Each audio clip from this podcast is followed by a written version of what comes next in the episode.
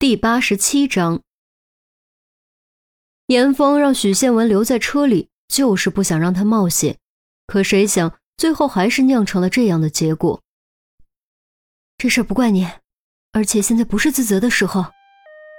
于西话音刚落，鸣笛声再起，救护车飞驰急停，后门打开，一票急救人员提着担架冲了出来。于西掏出手铐，将光头男铐住。或许是出于愤怒吧，他的动作明显比较粗暴，疼得光头男险些晕过去。帮忙的医生赶紧让开位置，将许宪文交给急救人员。急救人员迅速将许宪文和光头男抬上急救车。小王，你跟车。于西对同行的小王道。小王点点头，跟着担架跳上救护车。目送救护车远去，于西和严峰赶紧对帮忙的医生道谢：“没事没事，应该的应该的，你们也别太担心了。颈动脉损伤不严重，只是开了个小口，抢救及时，应该没有生命危险。”女医生说。一听这话，二人提在嗓子眼的心总算稍微放了下去，再次连连感谢。女医生没有多留，找地方洗手去了。于西打电话叫拖车，严峰将还处于昏迷状态的抽烟女铐上丢上车，正准备回洗车行将之前被自己踹晕的拖鞋男也抓起来，谁知网红女居然又缠了上来。哎，你等着，你不给我公开道歉，这事儿就没完！网红女指着严峰的鼻子尖声怒斥，严峰双眼一瞪。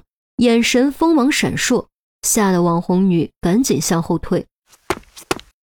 是非自有公论，我相信群众的眼睛是雪亮的。严峰对着镜头说完这句话，转身离开。片刻后，严峰先一步带着两名嫌犯驱车离开，于西留在现场等拖车。医科大附属医院没有急着审嫌犯。将嫌犯带回去之后，严峰第一时间赶到医院。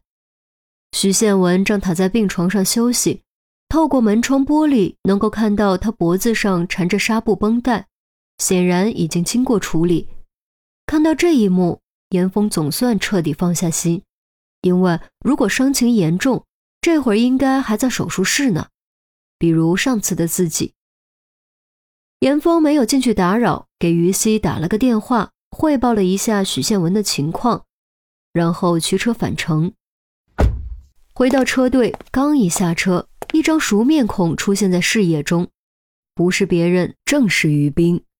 看他没穿白大褂，应该是准备下班。下班啊！严峰用普通人的方式打招呼。这么晚了，不下班做什么？于冰冷言回应。严峰顿时被堵得哑口无言。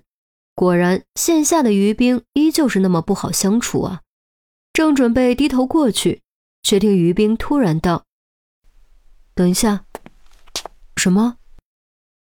严峰停下脚步：“你还欠我一顿饭。”于冰说。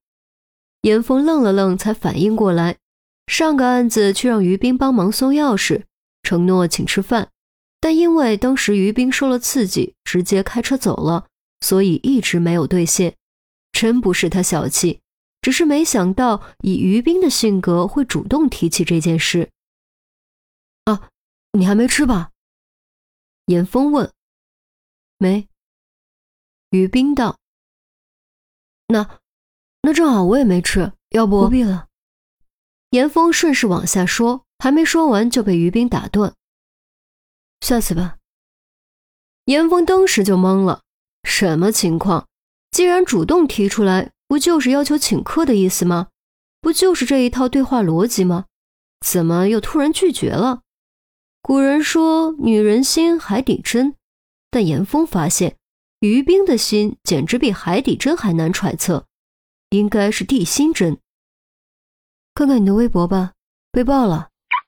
于冰说完，按了一下车钥匙，拉开车门，驱车离开。透过后视镜，于冰望着依旧傻傻站在原地的严峰，嘴角罕见掠过一抹微不可察的笑意。直到于冰的车驶出大门，严峰才猛一激灵，回过神来，掏出手机准备看看微博，结果找了一圈，发现没装软件。他老早注册过微博，但几乎不怎么玩，也没空刷微博，新手机就没装。于是赶紧下了一个登录账号，这才发现自己的微博粉丝居然到达了五位数，而且还在持续攀升。要知道，以前他的微博粉丝也就十几个而已，突然攀升到五位数，这已经不是暴涨，这分明就是暴涨。再看以前发过的几条动态，底下评论数大几千、大几千，热闹的不得了。警察是保护群众的，居然打群众，不配当警察，去死吧，臭条子！